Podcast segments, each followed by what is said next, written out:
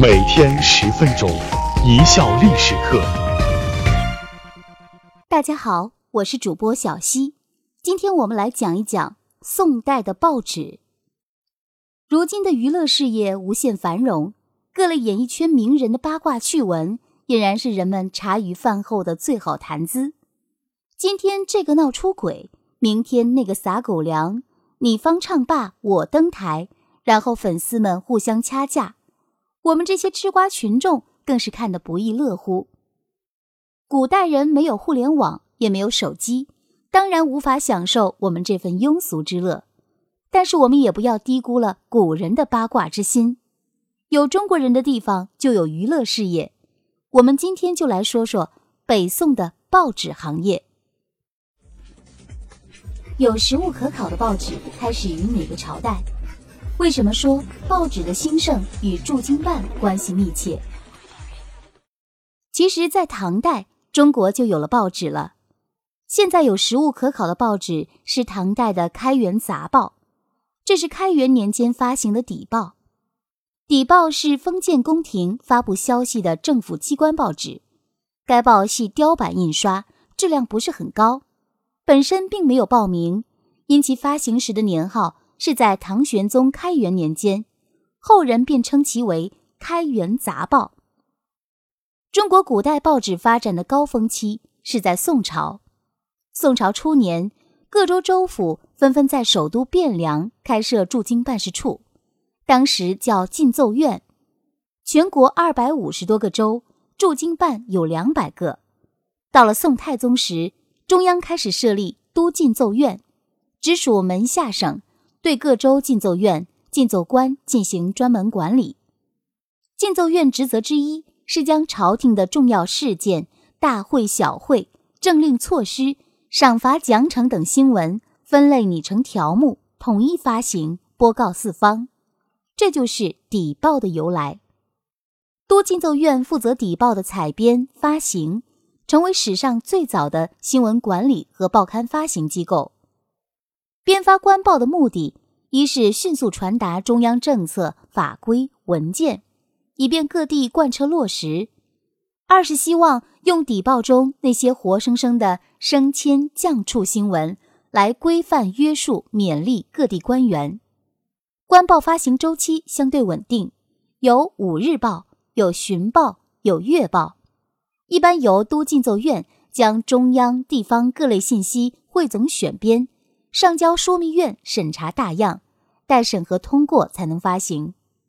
但有关军机、边情、灾疫、兵变等涉及国家安全的重要消息，通常不准上报纸。报纸也不是公开发行，读者群比较窄，只有一定级别的官员才有阅读权。这也叫朝报，很好理解吗？朝廷办的报纸，相对于一脸严肃的官方出版物。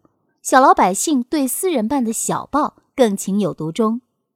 小报不是说它的版面小，而是相对于朝报上面专讲大事，小报主要讲一些小事、趣事、身边事、八卦事、互撕的事，就相当于如今的娱乐周刊，往往爆出朝报不愿报或者不敢报的宫廷秘史、名人八卦等，特别能博人眼球，拥有广大的读者群。粉丝众多。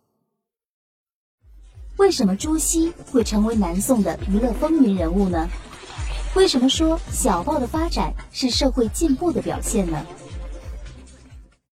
小报最早出现于北宋末年，盛行于南宋。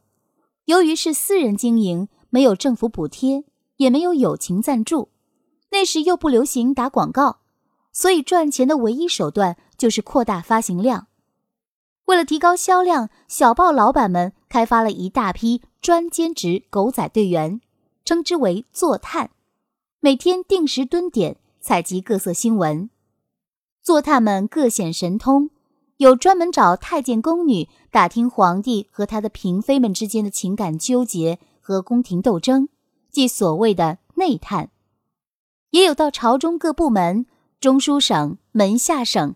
尚书省等打听官员任免情况、受贿与否、有没有养小老婆的，即所谓的省探；还有到各衙门特别是到监狱大牢打探凶杀案进展情况的，即所谓的衙探。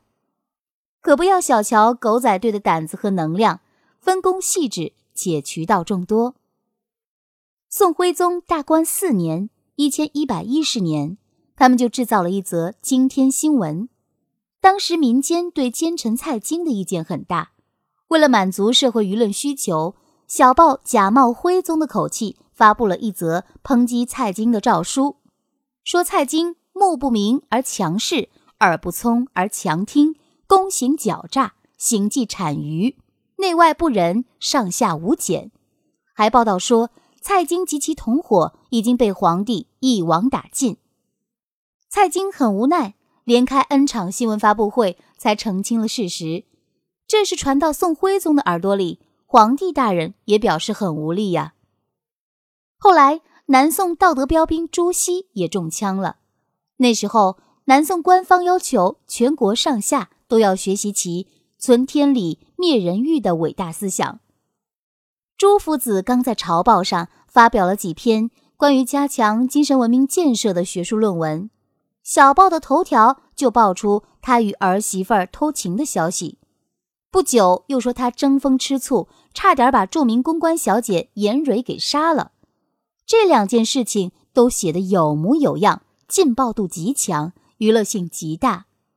以至于朱熹连续几年都荣登南宋娱乐人物风云榜，朱熹因此受打击不小。道德圣人被全面娱乐，心里苦不堪言，据说还被辞了官。小报靠着这种博人眼球的八卦新闻，吸引了大批忠实读者，上到政府高官，下至平民百姓，都性喜新而好奇，皆以小报为先，以朝报为常。